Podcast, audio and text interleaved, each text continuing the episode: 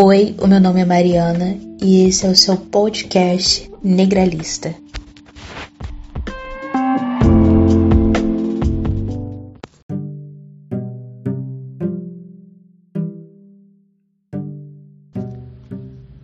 Fala Mariana, fala galera que curte aí o podcast Negralistas. Eu sou, meu nome é Evandro, eu conheci o podcast aí a partir da uma amiga minha, ex-aluna, me indicou, eu sou professor de geografia, né? E, e aí ela apresentou, tal, eu consumo vários tipos de podcasts, tal, diversos assuntos, então quando eu não acompanho sempre, mas eu vejo às vezes um tema, um assunto que me interessa mais, aí eu escuto, eu gosto bastante, acho que é um podcast muito bem produzido. A Mariana está de parabéns aí, ela é uma pessoa muito inteligente, dá para ver que ela faz pesquisas, né, traz argumentos consistentes ali em relação ao que ela quer falar, explica bem os assuntos, então eu recomendo, eu passo adiante aí, já indiquei algumas para algumas pessoas, alguns episódios, apesar de que não é a mesma visão de mundo que eu tenho, não estou sempre de acordo com, com o que é dito, né, questões mais políticas assim, mas inclusive o podcast não é só de questões políticas, né, então é, é isso, queria passar para dar esse salve aí e, e também colocar aí uma, um comentário mais de, talvez de crítica, de sugestão, né, em relação a uma próxima oportunidade, talvez aí Mariana puder abordar também, em relação a esse episódio que eu fiquei pensando, porque quando a gente fala sobre os Estados Unidos, né, sobre a presidência dos Estados Unidos, é, a gente não pode perder de vista que tipo vivemos numa globalização, né? O capitalismo é um sistema mundo e os Estados Unidos é uma peça central dentro desse sistema mundo, né?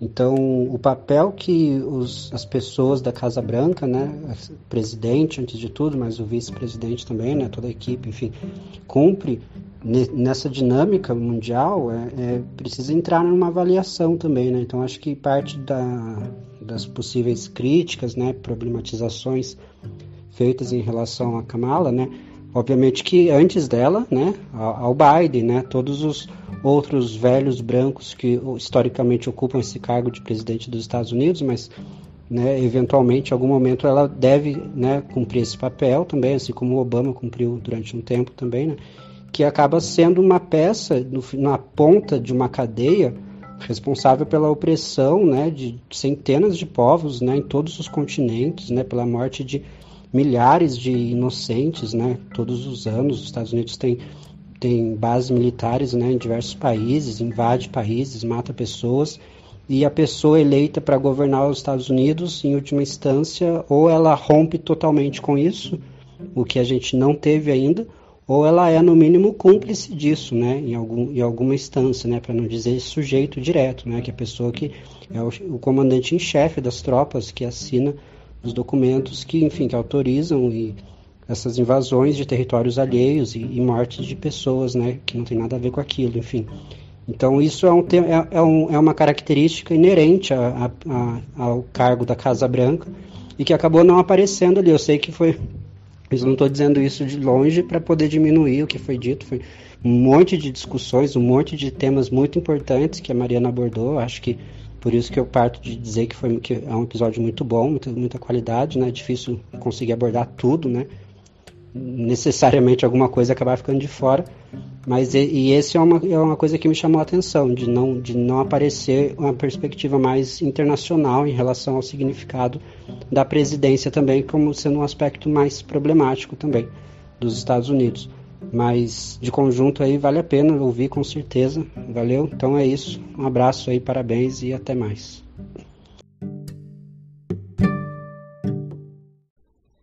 Oi, Evandro, tudo bem? Aqui é a Kelly, Kelly Manjericão.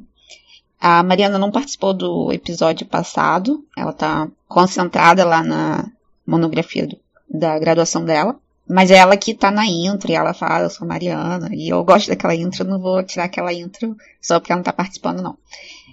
É, que bom que você gostou do episódio da, da, da Kamala Harris. É, o, o intuito do episódio foi expor a afromisoginia.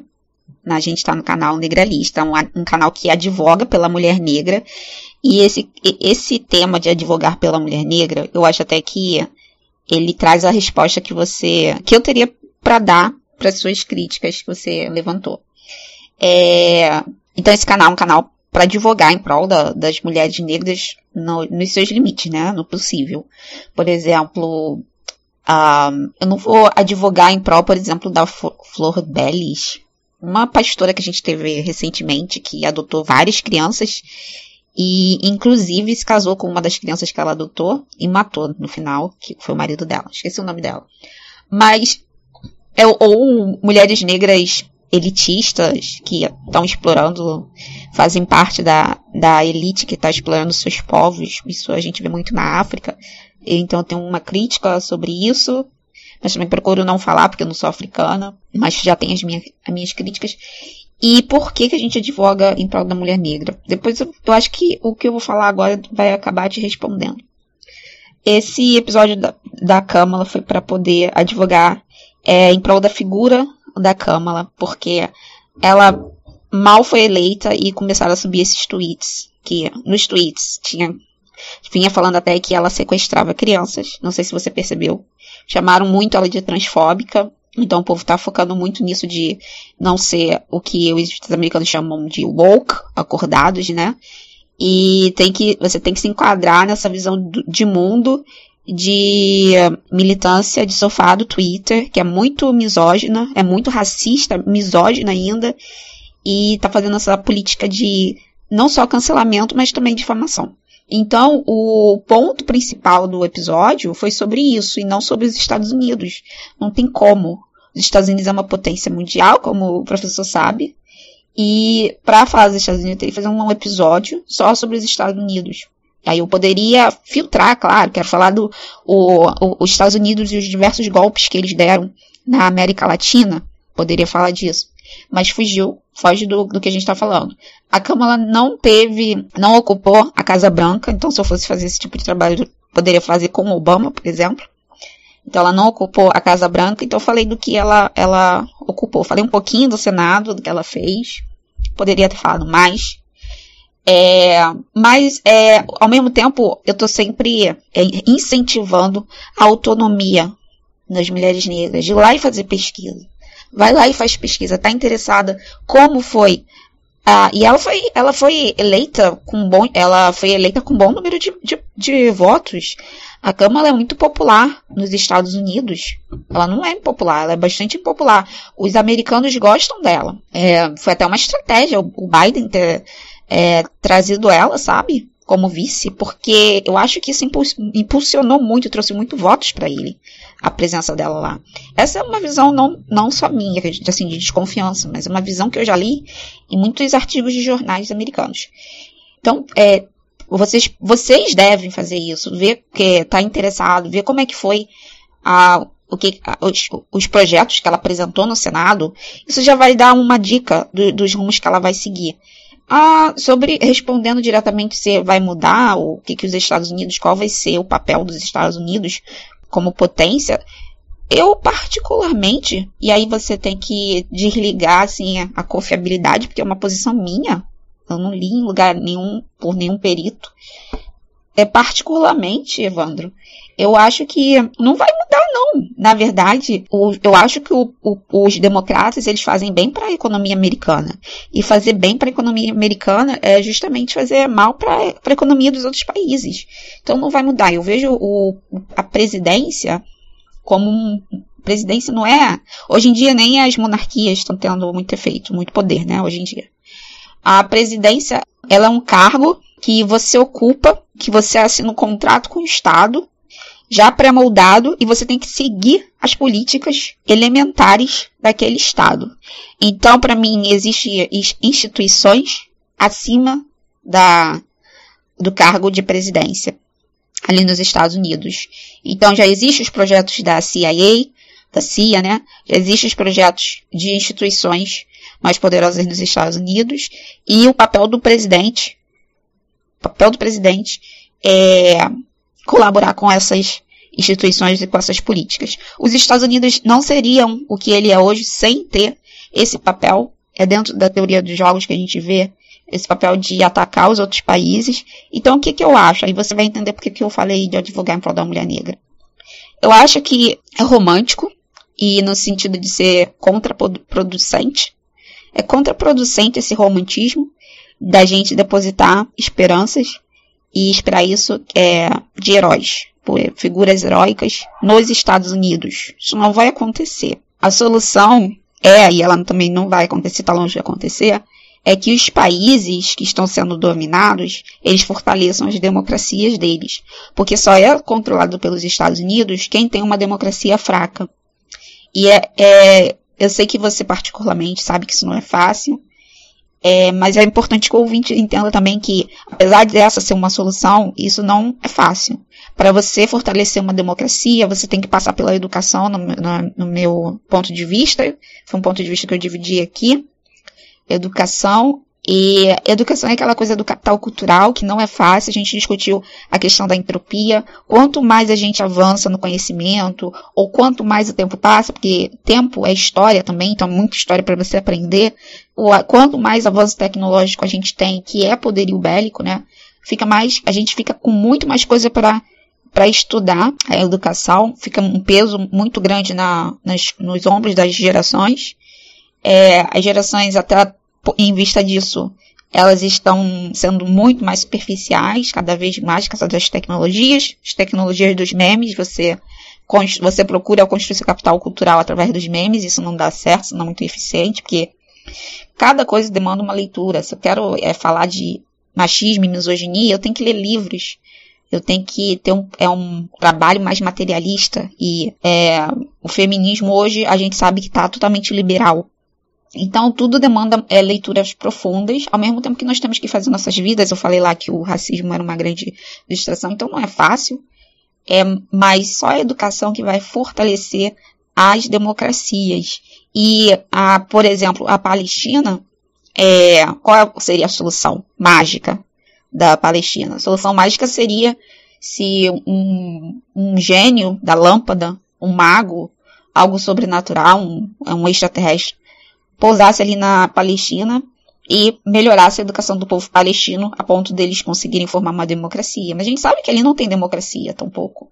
É, então é romântico, não vai dar certo, Evandro. Isso não vai dar certo, não deposite é, suas esperanças. A Kamala está longe de, de, de, resolver isso e eu não vejo o, pre, o papel da presidência, é, não vejo ele tendo esse poder de querer parar, é, querer parar os planos militares do exército americano, é, querer parar os planos de, de os planos de espionagem e de boicote, é, de sabotagem da CIA.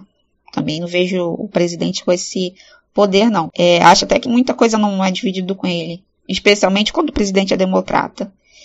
É, enquanto a esquerda brasileira, se, se vocês estão tão preocupados com os efeitos dos Estados Unidos é, no mundo, sejam um exemplo. Vocês devem ser um exemplo. Passem a ser o exemplo de postura anti-americanas. É, eu, por exemplo, eu falo inglês. Falo, meu inglês é muito bom. Por isso eu consigo ter acesso direto a essas coisas. E é importante aprender inglês justamente para a gente poder ficar de olho no que está acontecendo nos Estados Unidos e antever golpes deles né, nas nossas políticas, nas nossas vidas. Eu vejo aí muitos países de terceiro mundo que já são, apesar de nem serem politizados, por exemplo, Coreia, Coreia do Sul. Não que eu vou dizer que Coreia do Sul é um exemplo, mas em matéria de submissão para os norte-americanos, eles estão melhores que a gente, né? Então, a gente sofreu aí um golpe muito barato de fake, disparo de fake news.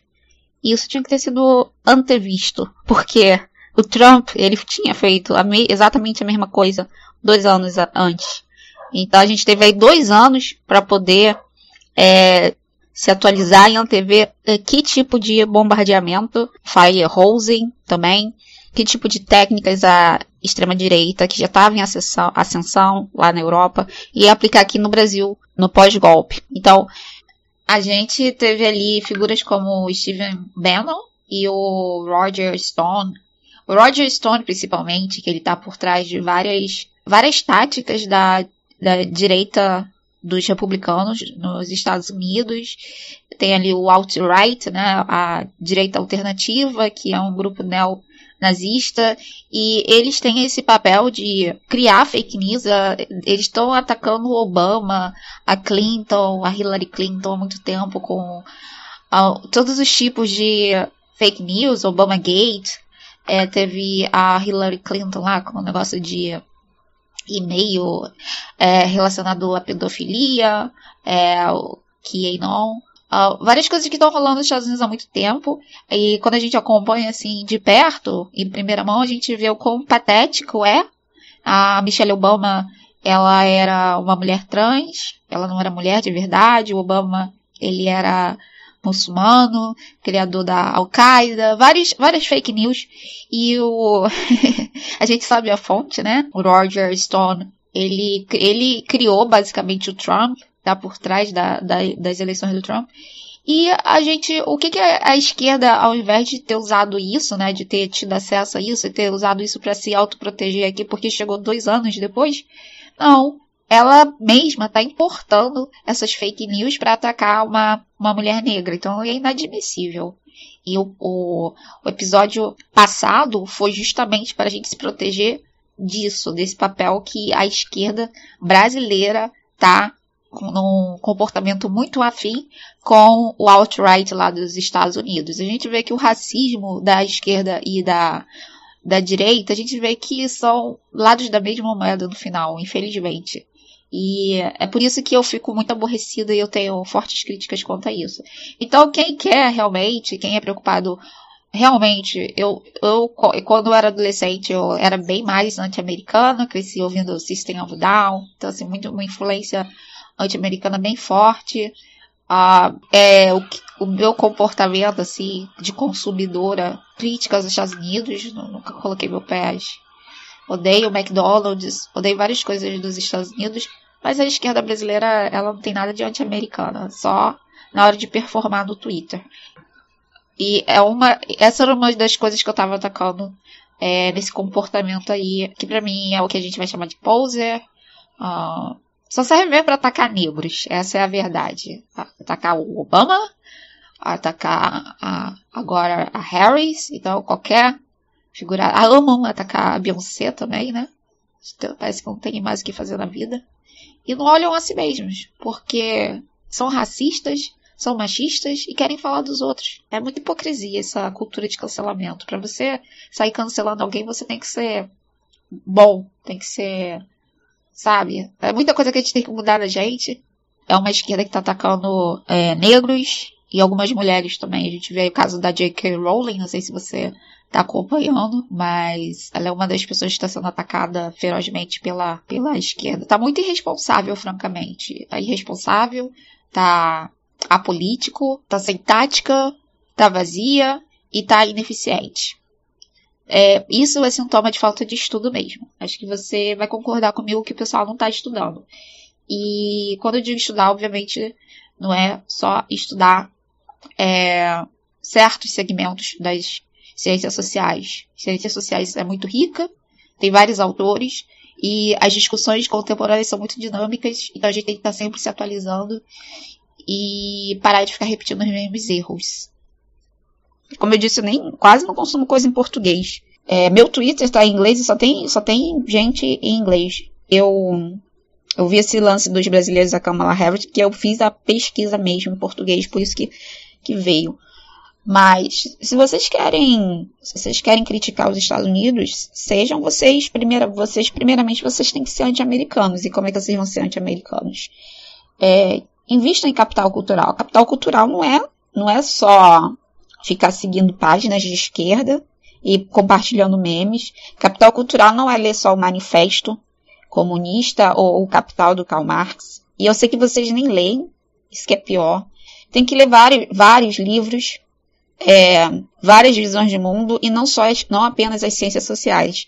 Tem que as ciências naturais são super importantes. Por quê? Porque é através delas que a gente desmistifica vários conceitos é, dogmáticos e religiosos na nossa sociedade. Por isso que eu fiz o, o episódio de alfabetização científica. É pela alfabetização científica que a gente vai finalmente, ou finalmente, aprender ou resgatar uma sabedoria já, já enterrada pelo imperialismo, a gente vai entender que a mulher, por exemplo, ela não veio do homem, que a, as fêmeas elas não vêm do, do macho, é, que as fêmeas não são inferiores, é, que que as mulheres elas podem ser racionais, que as mulheres elas o cérebro feminino não é diferente do cérebro masculino, especialmente na questão de potencial intelectual. A gente pode fazer exatamente as mesmas coisas, a gente pode ganhar vários, é, tanto os Nobéis de Física quanto os homens. A gente também até tem as nossas vantagens, mas também temos as desvantagens que a maternidade isso atrapalha. Mas a gente também tem outras vantagens, por exemplo, nós não somos é, tão escravas é, dos impulsos sexuais, isso ajuda bastante na, na, na hora de pensar, de racionalizar as coisas. Mas né, a nós estamos longe de, disso, né, com a nossa socialização. É, as ciências elas vão que vão dizer que a Terra não é plana, que a Terra é redonda. É, é através das ciências que a gente que a gente vai entender que o negro ele não apenas é da mesma espécie que o branco, como ele ele é o primeiro da espécie Homo sapiens. A gente vai entender também que os humanos, por serem primatas, eles são eles, eles evoluíram de terras tropicais e primatas eles não são adaptados para viverem os primatas não são adaptados para viverem em terras árticas, áridas, e talvez seja aí, Evandro, o problema do mundo. Ah, os seres humanos, apesar de, ser apesar de serem primatas, eles estão investindo em estilos de vida, em sistemas naturais, em bases ambientais que não foram, para quais eles não estão evoluídos, adaptados para viver. E como essas bases elas são insuficientes, isso leva eles a investir em guerras. Porque se a sua terra não tem recurso, você vai fazer de tudo para roubar o recurso dos vizinhos. E essas perspectivas estão nas ciências naturais e infelizmente a gente tem uma polarização de conhecimento. São muitos conhecimentos mesmo, sempre integrado. E eu sempre, eu sempre trago isso pro, pro negralismo. Falo que a tecnologia é a caneta que escreve a história. Então, a, os palestinos aí não vão conseguir se livrar dessa subjugação é, americana, porque o problema está no território deles. Eles têm uma elite ali que a, a própria elite já, a própria elite já explora aquele povo através da, da religião. É, a gente vê o padrão de os países que não são subjugados, subjugados aos Estados Unidos, eles investiram pesado em educação e com isso eles fortaleceram a democracia deles e eles não têm divisões raciais dentro deles. Então, outra solução aí para a esquerda, que é ser anti-americana, vocês têm que é, desconstruir o racismo de vocês. Porque sem, com racismo a gente não tem democracia. Enquanto vocês mantiverem os negros subordinados, evangélicos, né, por causa do gap educacional, evangélicos, católicos, escravos, é, facilmente controláveis pela bancada evangélica, pela bancada anti-aborto, pela agenda anti-LGBT e com isso eles acabam votando no Bolsonaro por causa disso, por causa dessas agendas. Né? A gente não vai conseguir ter democracia, os votos vão ser irracionais. E uh, a gente está sempre falando isso, a gente do movimento negro. A gente está sempre falando que é, o Brasil não vai para frente, não vai. Não adianta vocês quererem fazer luta sem a gente. Mas vocês é, têm feito. E é por isso que a gente está na merda. Então é bem complexo. Isso dá um episódio. Quanto tempo que eu já estou falando aqui? Muita coisa. É muita coisa, apesar de eu não. Eu sou formada em física. Apesar de. É, sou formada em física, agora estou fazendo mestrado em engenharia, em engenharia nuclear. Só que eu vim de uma escola federal muito boa, que foi a Cefet Química. Eu fiz, fiz técnico, eu fiz técnico lá na Cefet Química e estudei também, ensino integral. De manhã eu estava estava indo para o ensino médio, de tarde estava fazendo técnico, de noite estava sendo bolsista de laboratório para poder justamente me manter lá. Era um salário de 125 reais, primeiramente, depois foi para 130, 150 reais que recebia de bolsa. Aquela bolsa me ajudava muito a, pelo menos, comer, que eu não tinha nada para comer, eu era muito pobre, muito, muito pobre. Muito miserável mesmo. Para você ter uma ideia, eu não tinha dinheiro para comprar calcinha eu, enfim, várias coisas. Foi bem, foi bem complicado. É, não tinha bolsas na época, a gente está falando, tô falando aí de 2000 e, é, 2000, 2001, 2002. O Lula tinha acabado de entrar quando eu estava lá. E essa, esse colégio federal é muito bom. Os meus professores, eles eram doutores. Então eu estudei com, eu tive aulas, aulas com doutores. Doutores em, é, em literatura, doutores em geografia. Minha professora de história maravilhosa, que eu nunca vou esquecer, a Rose.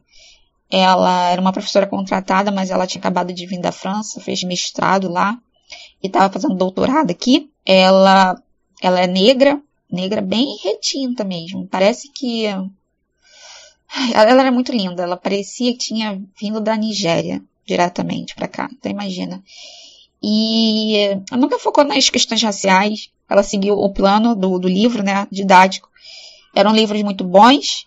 Era, era a professora de história, era a base do Fausto, do Boris. É, ela mandava a gente ler o Fausto. Obviamente eu não ia ler o Fausto, porque eu, tinha, eu tava muito ocupada, mas ela queria que a gente lesse o, o Fausto para o vestibular. Ela sempre me dizia que eu ia pro ITA. Eu falava, não, vou fazer física. Ela, você é aluna para ir pro ITA, fazer engenharia. Mas eu não tinha maturidade nenhuma, não segui o conselho da Rose. É, lamento profundamente. Mas não dava, mas não dava. Era pedir muito de mim, que eu vim da favela. Eu nem sabia o que era ITA. A professora acabou de falar, explicar o que é ITA para mim. É, ITA, para quem não sabe, é o Instituto da, de Tecnologia Aeronáutica, então assim, é muito top. Tá bem acima da, das universidades federais. Então é bem competitivo. E uma coisa marcante da Rose, da professora de História, é que ela, ela passava mal com a, com a, gente, porque meus colegas, eles eram muito fúteis, e eles eram de classe média. Eu lembro que uma vez ela saiu de sala de aula em protesto, a gente, a nossa postura, é, ela focava muito em ditadura. A Rose passou um semestre falando de ditadura e eu deitava para dormir que eu estava muito cansada, acordava a Rose ainda estava falando de ditadura no Brasil.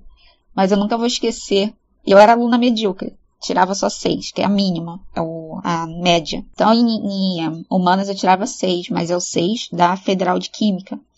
E a Rose, ela isso porque eu era mãe, ainda por cima. A minha carga horária é exatamente essa. 5 e meia eu tô acordando para ir para para Cefet Química. 6 horas eu já tenho que estar tá, é, pegando o transporte. para não chegar atrasada, porque a aula começa às 7 horas.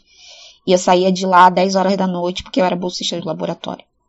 Então eu chegava em casa às 11 horas, meu filho estava com fome. Só tinha sábado e domingo para fazer relatórios. Toda semana a gente fazia relatórios. É, então eu eu sabotava muitas aulas de humanas. Era, tirava seis nas aulas de humanas. A Rose, ela falou isso uma vez, ela falou, ditadura nunca é boa, nenhum tipo de ditadura, nenhum tipo. Então, nunca apoiem ditaduras, porque ditadura nunca é boa. E essa foi a única visão política que a Rose, dentro, de, é, de, dentro do profissionalismo dela como professora de história, foi a único, única visão particular que a Rose colocou no quadro transcreveu no quadro que veio dela. Essa foi a visão dela. Essa foi uma intervenção dela, desesperada, pra gente nunca apoiar nenhum tipo de ditadura. E eu acho que é isso. Uh, eu não tô dando solução aqui, porque é, é, um, é uma utopia perto do que a gente está. É uma utopia querer que palestinos é, invistam em educação, despertem, fortaleçam a democracia do país deles. Eu estava lendo o Corão outro dia, por exemplo. Lá tem muitos, é, muitos trechos é, demonizando os judeus. Eles falam mal dos cristãos também. Mas é, eles são bem categóricos quando eles falam que os judeus são. Não, não, é, não é minha interpretação, tá escrito isso. Os judeus eles são piores do que os cristãos.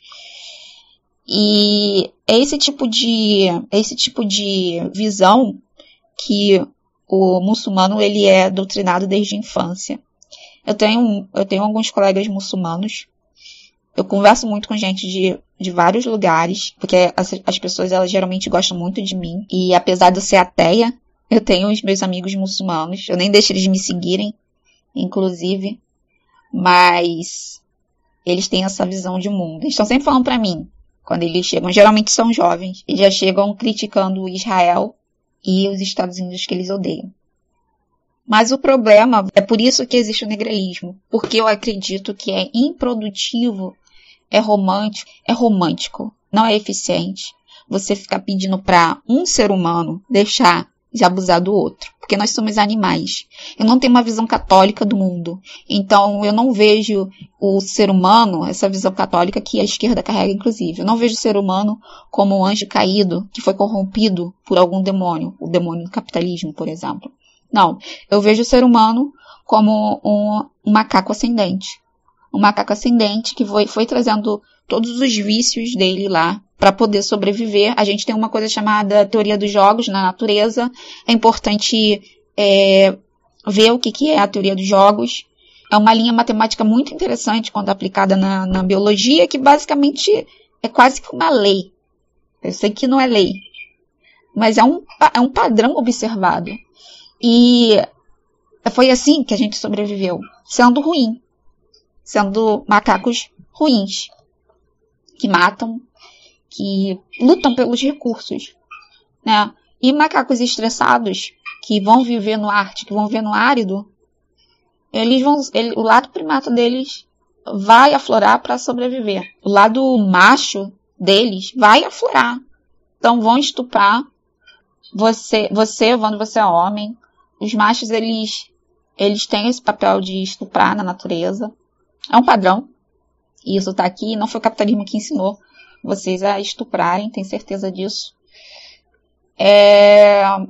Eu estou fugindo, né? Mas é para você ver como é complexa essa questão e foge muito da Kamala. Mas eu não acredito que a solução é eu pedir para um homem parar de explorar as fraquezas das mulheres. Eu não trabalho com essa linha.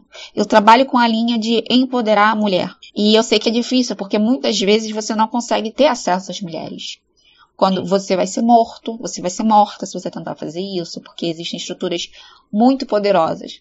Mas dentro do que eu posso fazer, do, ou do que a gente pode fazer, é ali, é nesse tipo de política que eu invisto, não polarizando as ações. Eu eduquei um menino. Então, eu eduquei um, um menino, é, não vou colocar a mão no fogo pelo meu filho, mas eu fiz minha parte, ele sabe disso. E justamente por eu não acreditar, justamente por eu saber que ele é macho, é, um primata, né? Eu não coloco a mão no, no, fogo pelo meu filho, que ele é homem. Então eu espero, eu, eu estou pronta para receber notícias dele de violências sexuais que ele cometeu. Eu tô pronta, tô preparada para isso. Apesar dele ter crescido com todo esse discurso matriarcal. Apesar disso. Uh, então, a solução não é empoderar meu filho. Apesar, eu, mas não é polarizar, a gente, então a gente vai deixar de conversar com, com os meninos. Não. Não. Cultive a humanidade né, nos meninos, mas cultive a autoproteção nas meninas. A autoproteção a gente constrói com isso, com educação. Então a solução é, não fique esperando, não vai acontecer, não vai rolar. Os Estados Unidos não vai deixar de ser os Estados Unidos. É, presidente que tentar fazer isso vai sair do poder rapidinho.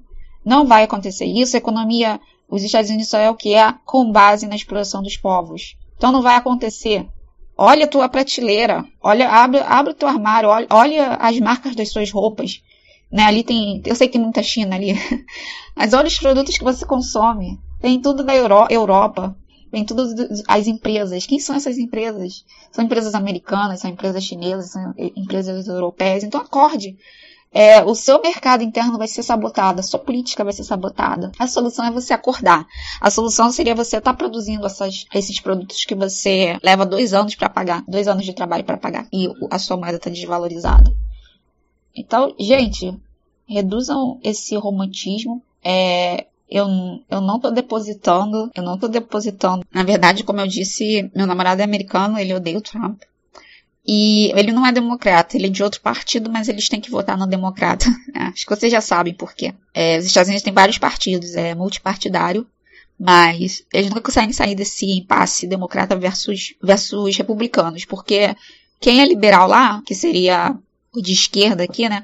Quem é liberal nos Estados Unidos, como o meu namorado, inclusive eu tenho reduzido algum, alguns liberalismo deles, não muito, mas na parte de gênero ele, ele ainda é um feminista liberal, né?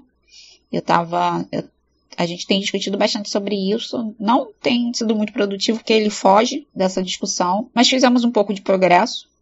Mas ele vota, tem que votar no, nos democratas. Quando ele vota no democrata, ele tá querendo bloquear os republicanos. eu queria que o Trump permanecesse lá, porque o Trump ele faz muito mal para os Estados Unidos, ele faz mal para a economia americana. É, então, a solução para enfraquecer um pouco, apesar de doer, né, apesar do Trump trazer o Bolsonaro, ter derrubado lá o Evo Morales, que eu adoro o Evo Morales, é, odeio o Maduro, mas eu gosto muito do Evo Morales. É, acompanhei lá o racismo da Bolívia, dos bolivianos, povo super racista, né, para variar, a América Latina é bem racista. Fiquei muito decepcionada com o Uruguai, porque o Uruguai, ele tem uma população não religiosa, é, bem significativa, bem bizarra na América Latina. Eles, eu acho que eles estão melhores até que o Canadá nesse quesito, não sei. Fiquei bem decepcionada lá com a, com a eleição presidencial de 2016. Então, apesar de, de isso ser mais, menos velado, a gente tem, a gente quer as coisas veladas, né? Apesar de ser mais exposto, o Trump mais aberto, eu sempre prefiro o narcisista aberto do que o narcisista encoberto. Então são questões aí bem, né, expostas. É, eu sei que, eu, apesar de eu divergir muito, eu tô sempre assim divergindo da, da curva quando eu tô falando, mas eu tô sempre voltando pra curva, né, no final. Tô sempre fechando o círculo do que eu tô, do que eu tô falando. Porque as coisas são complexas e eu acho que eu já, já até respondi porque que falar de Kamala Harris não é falar das demandas dos latinos. É, vocês, latinos, vocês vão ter que ir de esquerda, vocês vão ter que, tem que deixar de ser burros. É, vocês facilitaram muito o golpe, vocês ficaram muito presos a utopias, a romantismos, vocês não viram a realidade como ela, como ela é, vocês ficaram esperando a volta da União Soviética. Não tiveram uma visão sistêmica, sabe? E visão sistêmica seria o quê? Visão sistêmica é você ter a visão, uma, lançar uma visão sobre o sistema, não é apenas sobre uma parte do sistema, uma visão localizada, mas considerando todos os fatores e cofatores daquele sistema, inclusive fatores externos do sistema. Então você tem que ter uma visão integrada sobre o sistema, até mesmo sobre sistemas externos, sobre elementos externos ao sistema que interferem no sistema. Dá uma olhada nessa nesse conceito de visão sistêmica, que a administração das indústrias e das empresas usam e abusam desses termos, e a esquerda, ela não tem tática, né? né? Esquerda, a esquerda brasileira está abaixo da esquerda latina, da latina do Peru, da latina do Uruguai, da latina da Argentina, em questão de de conhecimento e estratégia, eu acho que isso também é reflexo da qualidade da educação. Vamos admitir que a nossa educação é péssima. Então, o brasileiro tem essa cultura. Quando a gente está falando de brasileiro, quando a gente está falando do, de lidar com o brasileiro, é lidar com pessoas analfabetas, mesmo que elas tenham terminado é, o ensino médio ou passado pela graduação, porque não adianta você fazer faculdade quando o seu ensino médio foi uma bosta, não adianta, porque as outras ciências que você não levou para a faculdade, elas, elas importam muito. E aí você não consegue ter uma visão sistêmica, por exemplo não conseguem ver a longo prazo e facilitar o golpe. Então, assim, antes de colocar culpa nos Estados Unidos, vamos colocar culpa em nós. Somos nós que não estamos estudando quando a gente tem acesso. É, e vocês estão falando com uma pessoa que catava livro na lixeira para estudar. Uma pessoa muito autodidata. E enquanto eu estava no meu autodidatismo, enquanto eu estava me esforçando muito estudando, passando numa escola federal sem cursinho, sem cursinho pré-técnico, nunca pisei em curso pré-técnico, eu não tinha dinheiro. tudo, tava tudo no livro didático, só precisava ler o livro didático. É, a minha sorte é que eu, eu, eu fui uma pessoa, eu fui uma criança super dotada, essa foi minha sorte, essa, isso me salvou de muita coisa. É, sofri muito abuso, sofri abuso sexual na infância sofri muita violência. É engraçado que eu falo do abuso sexual, isso é. Como é que eu vou dizer? Isso ofusca a violência física, mas eu sofri muita violência física. É, muita ameaça de vida, eu era criança, por parte do meu pai, com as ferramentas. É, tem que, vocês têm que me ver como uma criança pequena e o pai tá ameaçando você com serra elétrica, que ele é serralheiro. Ou então, ele queria jogar marreta. Ele ameaçava a gente com isso. Também tinha. E ele batia muito na gente. E a miséria. Não tinha calcinha. Quando minhas calcinhas estavam rasgando, eu tinha que costurar. Então, enquanto vocês estavam usando o tempo de vocês de uma maneira não muito inteligente, eu estava por um lance de sorte usando meu tempo assim. Eu acho que é essa a solução, esse tipo de perfil. Meu filho, ele consome meu, meu podcast, ele sabe qual que perfil é esse que eu estou criticando. Ele, na questão de buscar informação, de estudar, ele tem um perfil brasileiro. E aí, como eu já falei uma vez, isso é complexo também, porque primata, nós somos primatas, nós não evoluímos para ler. Isso é uma coisa, isso é um sistema artificial. Então, quando meu filho não gosta de ler, ele só está sendo primata. Eu que sou fora da curva por gostar de ler. É, hoje em dia nem gosto tanto de ler por causa do Netflix. Netflix, podcast, né? Consumo também bastante podcast, Evandro. Bastante. Só que tudo em inglês. É, essa é a solução. Eu fui, eu fui clara sobre a solução. Mas eu não tô, não tô depositando esperança que isso vai acontecer. A solução é a educação. Para você ter, pra, pra gente derrubar os nossos preconceitos. E vocês nunca vão ser livres enquanto os povos indígenas na América Latina, por exemplo, lá na Bolívia, como eles odeiam, como aquela classe média, uma classe média tão, tão brega, tão patética, tão ai.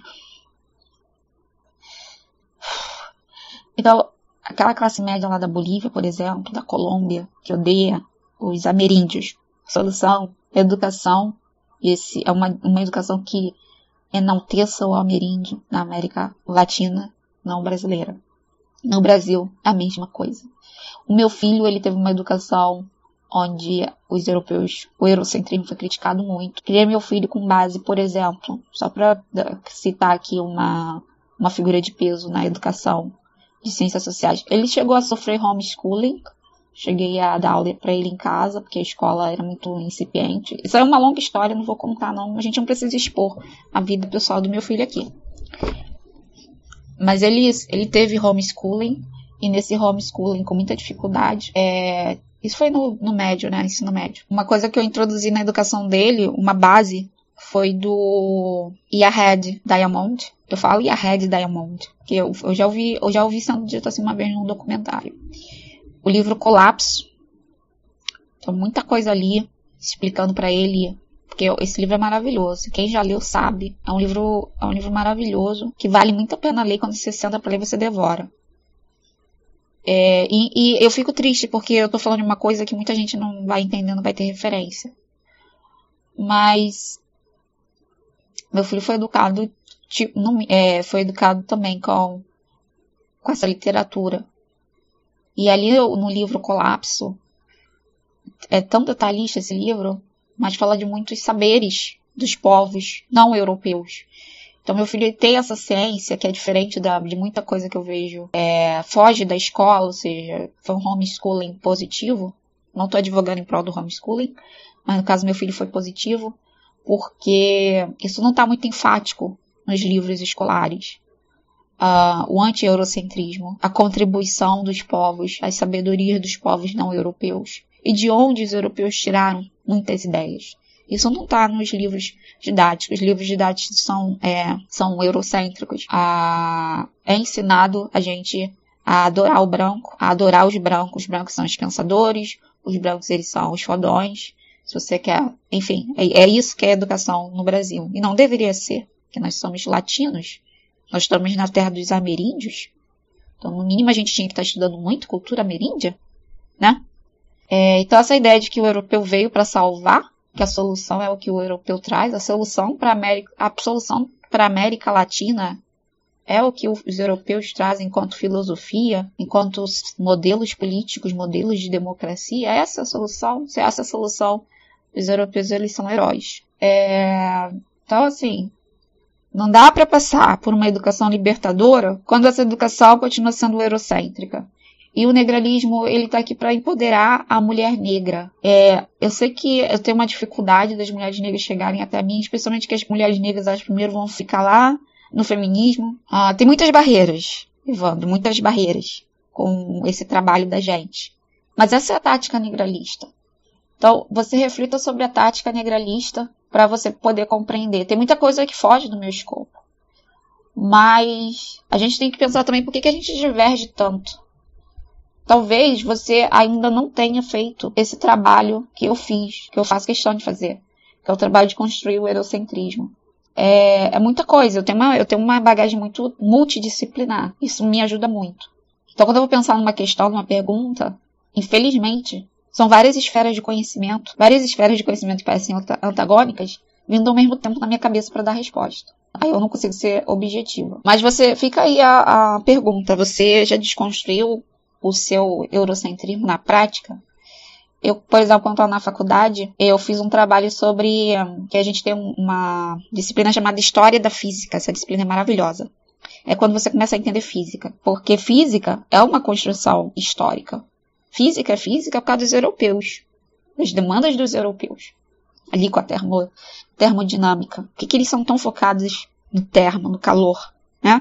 Que tanto interesse. Foi assim que a, que a física nasceu, com as demandas dos europeus, porque eles tinham, eles tiveram que evoluir é, drasticamente e a matemática e a, a matemática e o empirismo é, possibilitou isso para eles. Eles tiveram que evoluir drasticamente para poder manter o calor, né, que é necessário. Eles não deveriam estar tá lá. Eles são macacos. Eles deveriam estar tá nos trópicos. Então eles precisavam do calor para poder manter aquele sistema artificial de macaco no Ártico. E a gente tinha que fazer trabalho para essa disciplina, era um trabalho final do semestre, né? Então, eu passei os quatro meses, o semestre tem quatro meses, né? Quatro ou cinco. Eu passei esses cinco meses pensando na minha linha de trabalho para essa disciplina. E aí eu fiz a, eu escolhi o tema de história da física na Índia. E meu trabalho foi, foi apresentando com, o quanto o, a Índia tem 5 mil anos no mínimo, né? A história. A história a gente pode dizer que sim. 5 mil anos de história da Índia. História é aquilo que está escrito, tá, gente? É, não quer dizer que os, os hindus só existem há 5 mil anos. É escrito. 5 mil anos de história da Índia, 5 mil anos, é, 3 mil anos de matemática, é, 3 mil anos de astronomia. Então, muita coisa interessante ali eu botei no trabalho. Não apenas só a física né, da antiguidade, mas a mecânica quântica ela teve uma grande contribuição. Se, se, a gente não disser que ela existe por causa disso, né? Mas ela teve uma grande contribuição na sua gênese de um físico indiano, que é o Bose, é, que o nome. A gente tem até um estado da matéria chamada condensado de Bose-Einstein. O Bose, o nome dele, primeiro é difícil de falar. Esse é o nome mais fácil, sobrenome, o Bose. O Bose ele ajudou Einstein em estatística, porque os indianos eles respiram matemática, né? Eles são muito bons em estatística, é uma visão de mundo diferenciada. Com... Já, já desde criança, a forma do indiano lidar com a matemática, desde criança já na alfabetização matemática é muito interessante. Isso dá uma grande vantagem para eles. A Índia conta com uma grande população de físicos, é, inclusive do sexo feminino, e é isso. Não tem reconhecimento no mundo, né? Básico. É, então eu tô sempre tentando resgatar esses povos assim, os mais escuros, especialmente os que vivem em terras ricas, né? Ali você vai ter, você vai ter macacos menos estressados e culturas menos estressadas por causa disso. Então, as abordagens são diferentes e a gente tem que ver, a gente, né, a gente pode aí aprender. espero que fique entendido o que é o negralismo, é para advogar em prol da mulher negra. E o episódio da Kamala foi sobre isso. Recomendo quem não ouviu, ouça. É, eu falei, até falei para uma amiga, se eu pudesse teria feito uma segunda parte. Deixei de falar, por exemplo, que a Kamala gosta de cozinhar, que ela é muito conhecida na TV. É, vir, é vira e mexe, ela, antes de, antes de querer ser presidente, né? Era comum os americanos verem a Kamala em programas onde ela foi convidada para cozinhar. Quer dizer que ela é uma boa cozinheira, essa é uma parte dela. Uh, deixei de falar muita coisa, mas aí você se entende, é uma mulher com 56 anos, né? Eu não tenho muito tempo para me dedicar a isso, tenho muita coisa para fazer, mas esse era o papel do, do episódio. E a questão da, da violência do homem negro contra a gente persiste.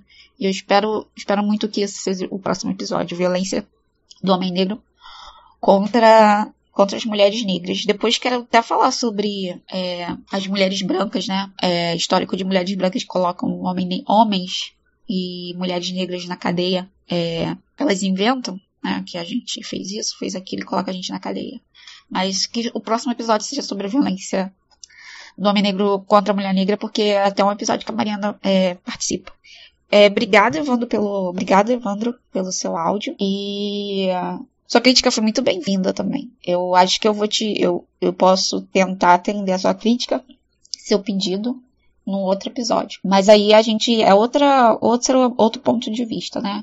Que aí você, você é bem-vindo para você é bem-vindo enquanto professor de geografia para rebater. Um grande abraço para você, um grande abraço para todos os nossos ouvintes e até a próxima.